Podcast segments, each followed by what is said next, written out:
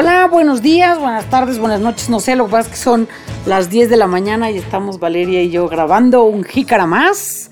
¿Cómo están, banda? Esto empieza a verse ya una lucecita al final del túnel y los semáforos empiezan a cambiar de color, los pantones que van desde el rojo al verde pasando por diferentes tonos de naranja, rojo quemante, rojo oscuro, rojo carmesí, naranja de diversos tonos, amarillo y verde. Yo espero que pronto, pronto vayamos transitando para allá.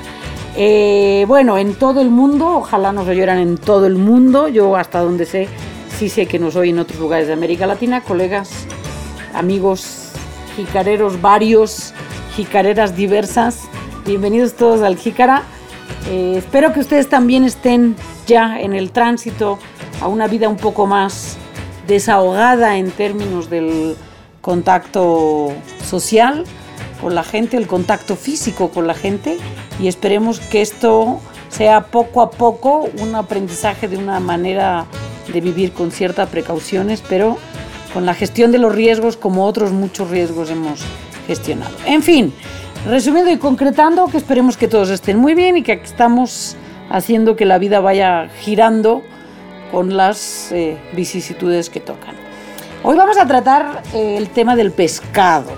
Eh, se nos ha ocurrido tratar este tema del pescado, pobrecita Valeria, ya dije yo, se nos ha ocurrido cuando yo fui la que la embarré completamente, pero bueno, se me ocurrió tratar el tema del pescado porque em, entre muchas otras cosas que han pasado durante la contingencia, ha sido que los productores de pescado en México ¿no? han disminuido eh, sus ventas, eh, en parte, en parte porque mucho del pescado que se come se come en la costa vía los turistas y como el turismo está detenido, pues eh, se ha parado pues, ¿no? La, la, venta de pescado, en parte también porque hay ciertas dificultades de transporte. Total, que varios chefs lanzaron una iniciativa que se llama Alimenta tu corazón y que, eh, que pretende fomentar el consumo de pescado, no solamente porque es bueno para la salud, sino también para ayudar a los productores, a los pescadores pues, y a sus familias.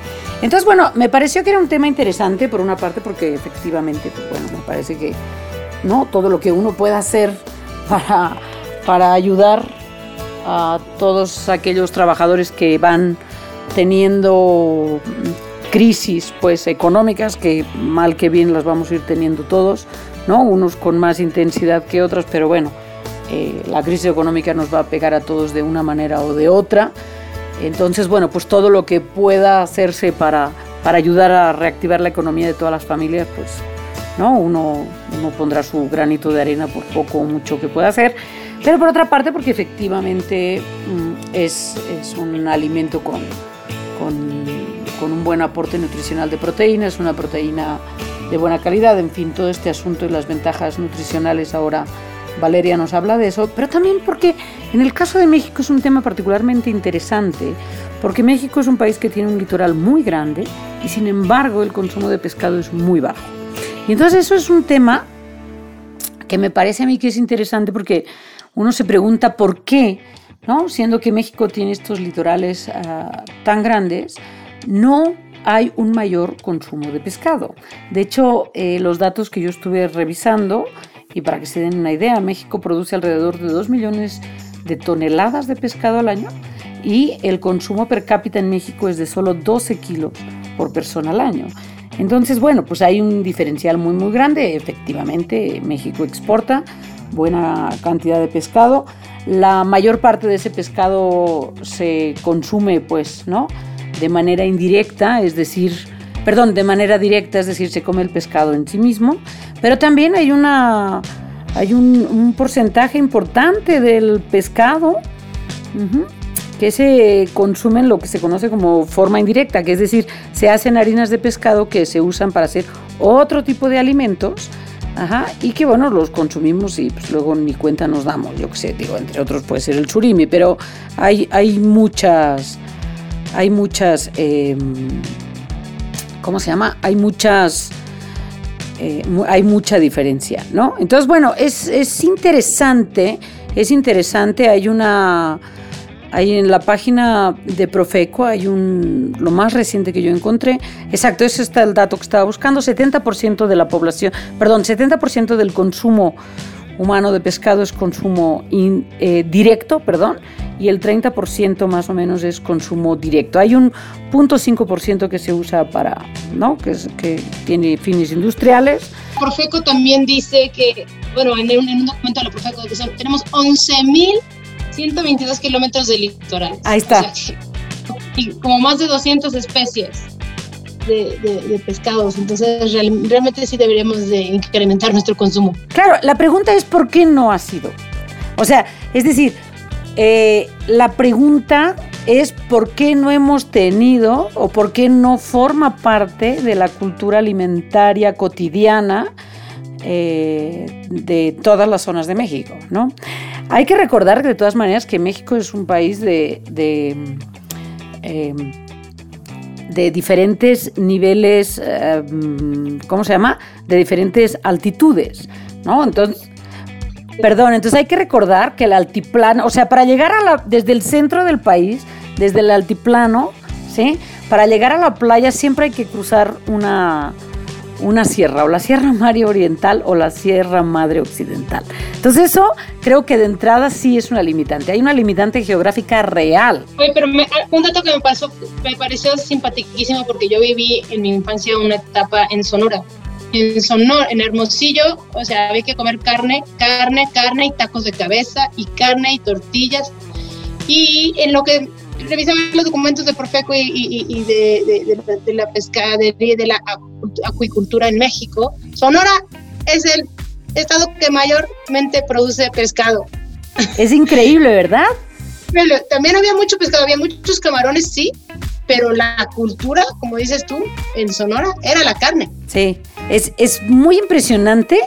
Y bueno, pues sí, Sonora es la que más produce, ¿eh? con diferencia. Con diferencia, es muy impresionante el porcentaje de lo que produce Sonora. Este, digamos, el, estado de la República que más produce ¿sí? Pescados y mariscos en porcentaje es Sonora con el 33.7%, casi 38, casi 34, perdón. Después le sigue Sinaloa que produce en porcentaje la mitad. Sí, es, muy impresionante y después se va repartiendo Baja California, Baja California Sur, etcétera. Produce mucho más el litoral del Pacífico que el litoral del, Atlántico, digo, lo cual también por otra parte es lógico porque es mucho mayor el litoral del Pacífico. Pero bueno, eh, a mí me sorprendió mucho que fuera precisamente eh, Sonora. Ahora, hay que decir que, que México pues exporta mucho pescado y marisco, exporta atún, exporta camarón y langosta, exporta muchas variedades, ¿sí? Y hay de todas las variedades, pues, ¿no? Que, se producen en México, de consumo humano directo hay muy poca. Se acaba reduciendo cuando mucho a 10. Ajá, entonces, bueno, pues es, es como muy interesante. Es muy chistoso porque, bueno, está como esa leyenda del, de que, bueno, que, que para que a Moctezuma le encantaba comer pescado fresco, ¿no? Y que le traían el pescado en unos relevos. Total que estaba yo buscando esa, esa historia hoy y entonces puse en el buscador de Google, puse pescado Moctezuma. Y entonces me aparece una carrera una carrera que así se llama, la pesca de Moctezuma, que es recorrer en relevos unos 400 kilómetros, ¿no? En dos días, ajá, pasando por diferentes lugares desde Tecolutla, o sea, desde el norte del estado de Veracruz, hasta Teotihuacán. Entonces está una cosa ahí como entre folclórica, exótica, recuperando esto, llevan como testigo del relevo un pescadito. Muy bonito, la verdad. Está muy bonito, se me antojó cañón hacer esa, esa carrera. Yo estoy organizando a mi banda. Pero bueno, pues son como ese tipo de historias. O sea, lo que es una realidad es que en todo caso, digamos, lo que sabemos es que, uno, desde luego, las limitaciones geográficas. Dos, el pescado eh, no tiene esas posibilidades o no tiene las mismas posibilidades de conservación que la carne o que la tecnología, digamos, rudimentaria que se desarrolló para, para la conservación de la carne, que bueno, era fácil en el desecado o en el salado. ¿no? Sin embargo, con el pescado no se desarrolló eso tanto. Digo, sí hay en México pescado salado y, marisco salado, el que se usa, el camarón seco salado que se usa para hacer las tortas de camarón, por ejemplo, ¿no? Los charalitos deshidratados o salados, etcétera. Pero no, no resultó ser tan importante como en el caso de lo que se hizo de la cecina, el tasajo, todo ese tipo de formas, ¿no? Para conservar la, comida. Entonces, bueno, es verdad que es, es, mucho más vulnerable, pues, ¿no? A la no refrigeración el pescado que la carne. Rompimiento de la cadena de frío lo descompone mucho más rápido, pues, ¿no? Que la carne, etcétera. Entonces, bueno, es, es todas esas limitaciones, más las limitaciones geográficas, probablemente tengan que ver. Sin embargo, también es cierto, ¿no?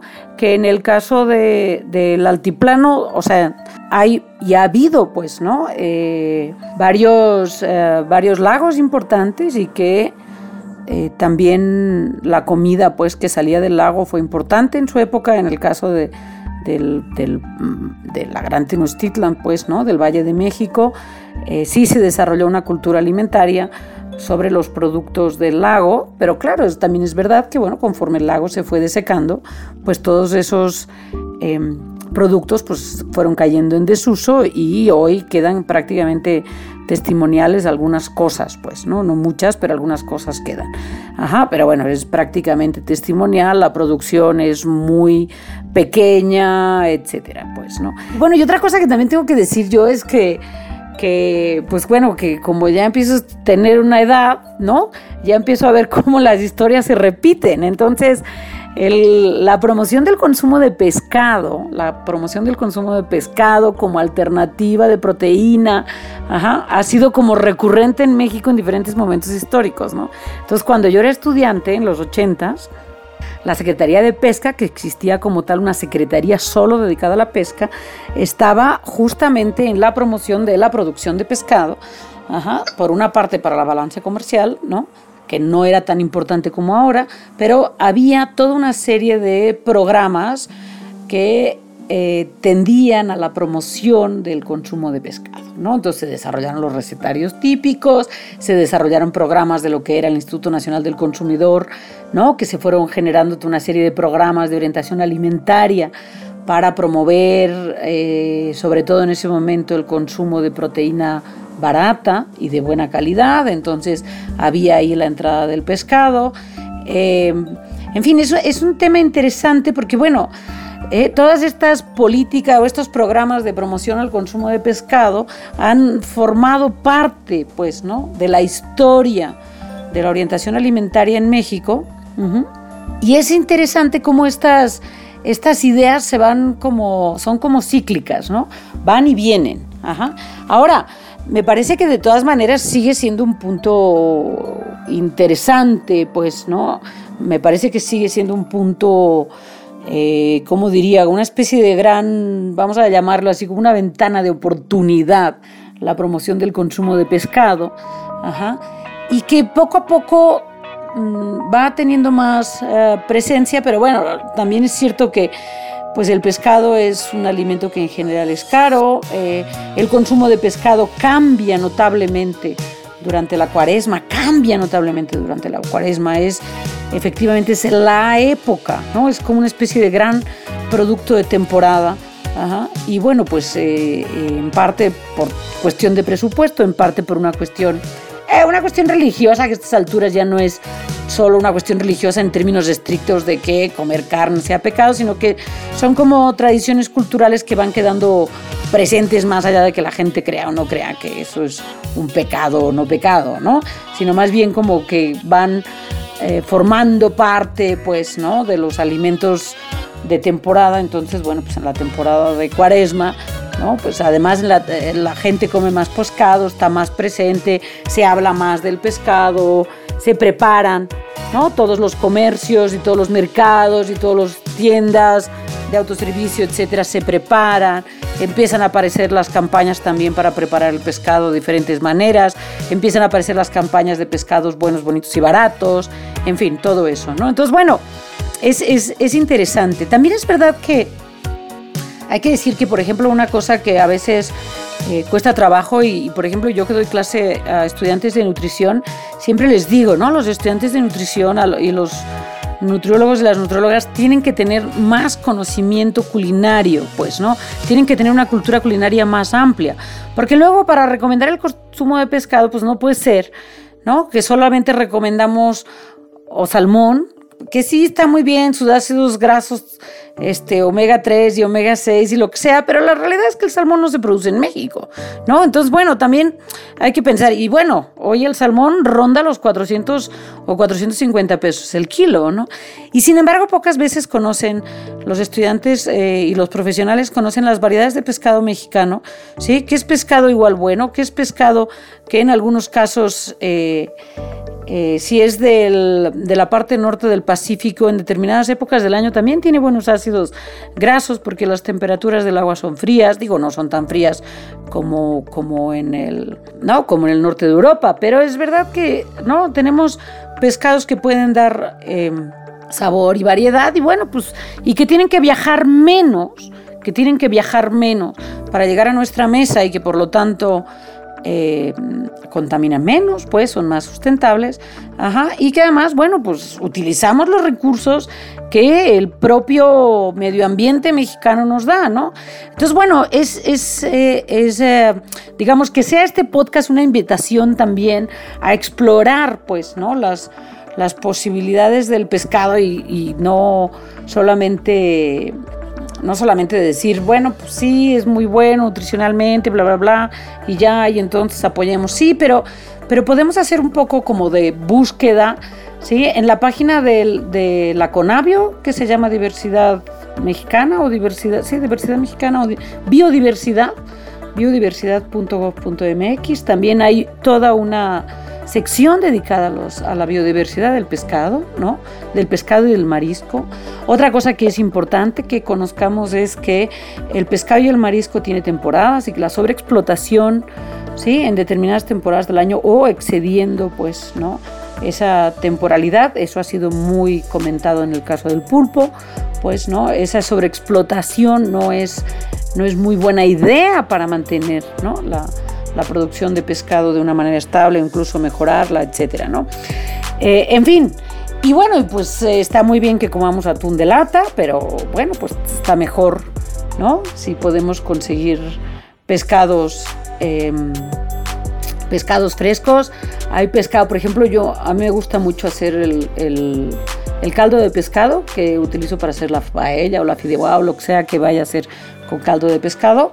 La verdad es que compro el pescado más barato que encuentro, que muchas veces es bandera, eh, muchas veces puede ser jurel, en fin, pescados que son muy baratos, que son muy gustosos, ajá, y que, si no lo uso para hacer solamente el pescado, el caldo, eh, o digamos una parte del caldo, pues me lo como como quien come caldo de pollo, con el pescado deshebrado, con las verduritas y otra cosa fantástica que le pongo una jaiba, ajá, bien limpiecita, la jaiba le da muchísimo sabor, es muy barata y la pulpa de jaiba, señores, la pulpa de jaiba es la neta del planeta para rellenar chiles rellenos, para hacer quesadillas, para hacer em, para rellenar chiles rellenos, para rellenar chiles poblanos o chiles jalapeños o chiles de los que les gusten, eh, para comerlo en quesadillas, para comerlo en gorditas, para comerlo en tacos, para comerlo eh, junto con un guisado de verduras, lo que quieran. La pulpa de jaiba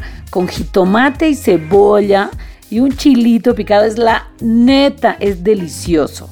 En fin, hay muchas eh, posibilidades, hay épocas y hay que cuidar la temporalidad. Em, el grueso del pescado que se consume en este país es vía atún en lata o atún en bolsa o atún para gimnasios o atún como les quiera. Les voy a contar una anécdota fabulosa, que es que el atún ha estado presente en las despensas que se mandan a todo el país para apoyo alimentario. O forman parte, eh, junto con otros alimentos, son como parte, digamos, ¿no? De la lista básica de la eh, ayuda alimentaria en todo el país. Entonces el año pasado me invitaron en Yucatán a um, evaluar, bueno, no evaluar, sino como a observar y analizar cómo funcionaban los comedores eh, de las escuelas de tiempo completo en algunas zonas rurales y urbanas de, Yucatán. Básicamente fui a ver las rurales y eh, me encontré una cosa que no me esperaba, ¿no? Y es que eh, ellos, que están a 20 minutos de la costa, que produce, entre otras cosas, cazón, ¿no? y que además tienen una gastronomía ¿no? alrededor del cazón y de otros pescados en Yucatán, este, pues recibían del centro del país, porque estaba en la lista de los básicos, recibían atún en lata. ¿no? Bueno, eso, punto número uno, mal, mal, ¿no? Las políticas, los programas de ayuda alimentaria deberían tener, al menos en parte, al menos una parte de producción local, ¿no? Pero la otra cosa es que a los niños no les gustaba el atún, no les gustaba el atún. Entonces, las señoras que estaban a cargo del comedor idearon, idearon que para que los niños se lo comieran, idearon abrir las latas del atún, lavarlo lavarlo bien lavado para que se le quitara el sabor de ese atún en lata, y hacer como pan de cazón, que es como una especie de... el pan de cazón es una preparación típica en Yucatán que consiste en poner como tortillas, digamos, como pisos de tortillas y, y el cazón deshebrado, guisado, etcétera, ¿no? Y es delicioso. Bueno, pues entonces estas mujeres hacían con eso pan de atún, digamos, ¿no? Pan de cazón, pero con atún. Entonces, bueno, así, ¿no? Les escondían el sabor del atún y les acercaban el sabor. Entonces, bueno, en fin, señores, que hay muchas historias alrededor del pescado. Hay una parte del pescado, además, hoy eh, que se importa de em, industrias enormes, pues, ¿no? Que están produciendo pescado, que es el famoso pescado basa, que se, que se distribuye en todo el mundo, ¿no? Que a mí con todo respeto no me sabe a nada y a lo que me sabe tiene un aftertaste muy raro. Sí, yo sé que es más caro, pero el pescado salvaje mil veces mejor, pero bueno, pues este, se hace lo que se puede, ¿no? Eh, lo que muchas veces no hay es el control de cómo, qué se le da de comer. Entonces, bueno, eh, es una misma lógica, es la misma lógica que tenemos con la producción del huevo, con la producción de la carne, etcétera, ¿no? O sea, todo depende de cómo alimentes al pescado, ¿verdad? Cómo vive, en qué condiciones, la temperatura del agua, etcétera, etcétera, ¿no? Entonces, eh, es verdad que eso ha hecho que algunas variedades de pescado hayan podido bajar de precio, pero tiene sus, sus asuntos. Entonces, bueno, ese pescado se ha popularizado mucho. Eh, mi impresión es que no sabe a nada. Eh, que, y que no tiene, pues, ¿no? Yo soy de un lugar donde está muy cerca de la costa y identificamos los sabores del pescado. Sí, este pescado sabe a tal, o sea, cada pescado, digamos, tiene su sabor, como pues uno diferencia la carne de pollo, de la carne de puerco, de la carne de res, etcétera, ¿no? entonces, bueno, y hay ciertos pescados que son buenos para mezclar con ciertos otros eh, condimentos o con verduras y hay otros que se usan para otras preparaciones, etcétera. Y es un poco también lo mismo en el caso de las variedades en México. Ciertamente el cazón se usa para unas cosas y la mojarra se usa para otras y el o se no aguanta mejor otras preparaciones y el guachinanco y el jurel y el marlin, por ejemplo, que a mí me gusta mucho el marlin, el pez de espada. Este, entonces, en fin, todos ese tipo de cosas. En fin, antes de darle la palabra a Valeria, solamente les quiero decir que si quieren entrar a ver las recetas, las recetas y esta campaña de Alimenta tu Corazón MX, tienen una página de Facebook que los pueden encontrar también en Instagram. Así se llama Alimenta tu Corazón MX y hay varios chefs ahí poniendo sus recetas para promocionar el consumo de pescado. Entonces, bueno, pues este le damos la palabra a Valeria Cuéntanos, Valeria, tengo dos preguntas para ti. Una es sobre las ventajas nutricionales en términos de proteína, fundamentalmente, del pescado. Y dos, ¿qué onda? ¿Qué onda, pues, no?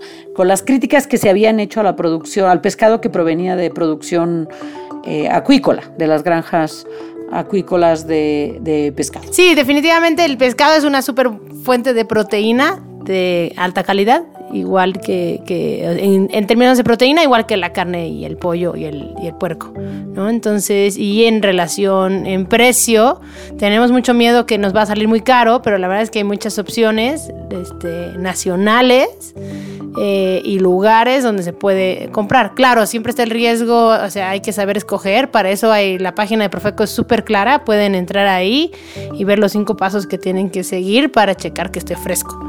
Este.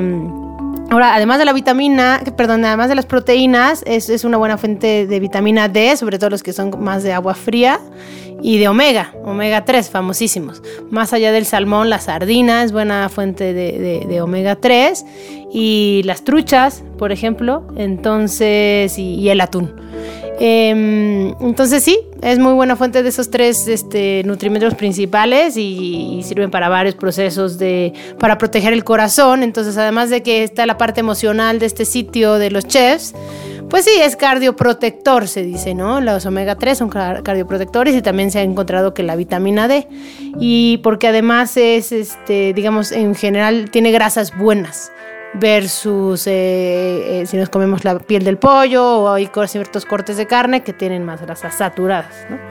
Este, eh, se, ha visto que también sirve para algunos procesos, o sea, para la mente, la memoria, vamos, es todo un patrón, porque normalmente cuando uno come más pescado tiene en general un patrón más del estilo mediterráneo que se, que se, que se percibe, ¿no? Y se hace aceite de oliva, etcétera, pero bueno, en general es muy buena opción para un plan y patrón saludable con sus respectivas frutas, verduras, agua y demás de lo que hemos platicado aquí. Pero también cierto, hay unos estudios que han visto que ayuda las grasas de los pescados a la artritis, por ejemplo, em, a diferencia que la carne roja no.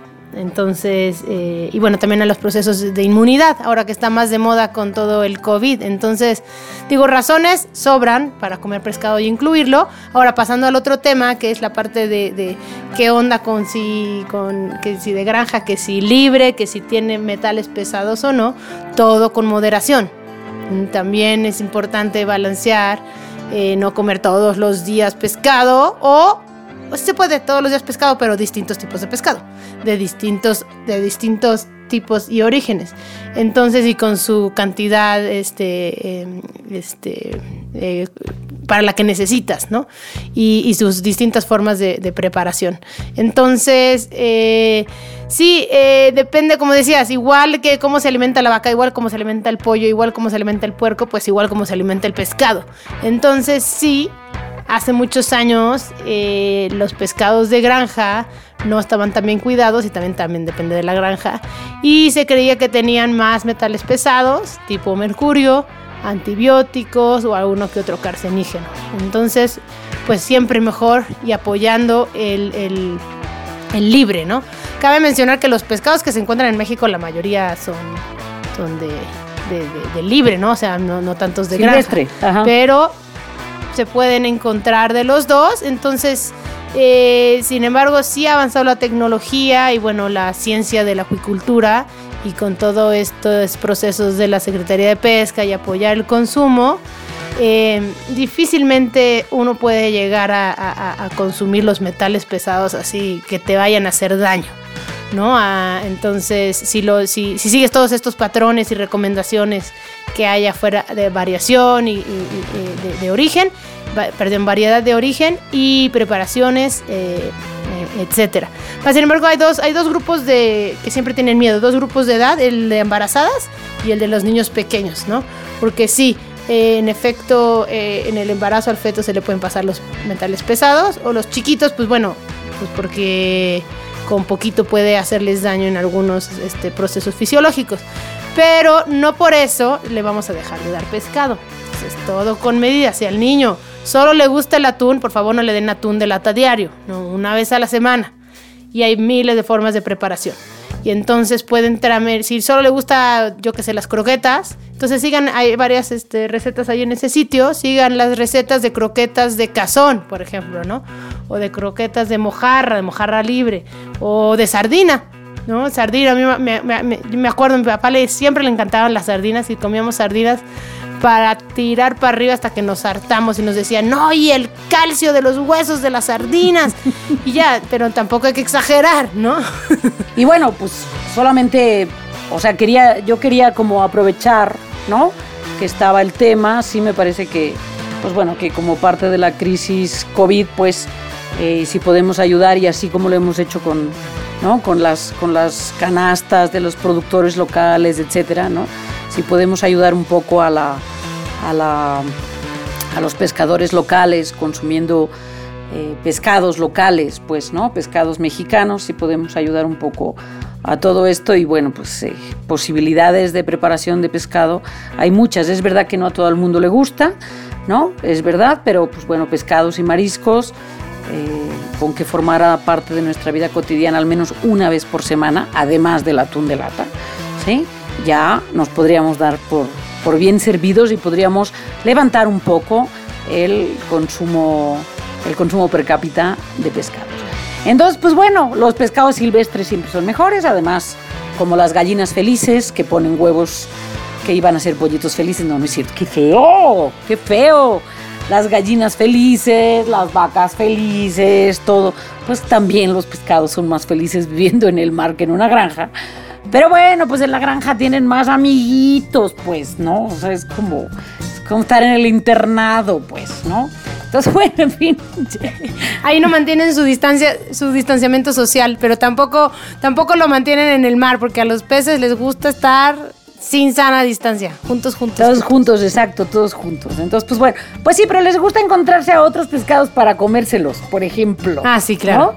Son como el principio más elemental De la cadena trófica y de que los pescados comen otros pescados para alimentarse. En fin, podríamos chorear y chorear y chorear, pero bueno, sean felices, coman pescado, eh, apoyen a la producción local y pues échense un jicarazo ahora de, pues de un cevichito, de un aguachile, de un pescado al horno, el pescado al horno así solito, solamente con sal y un poco de aceite. Si el pescado está fresco y es, es grandecito, ¿eh? si es muy pequeño no, pero si es grandecito, o sea, que tiene como buen tamaño de gordito, digamos, ajá, de pachón, un pescado pachón, este al horno.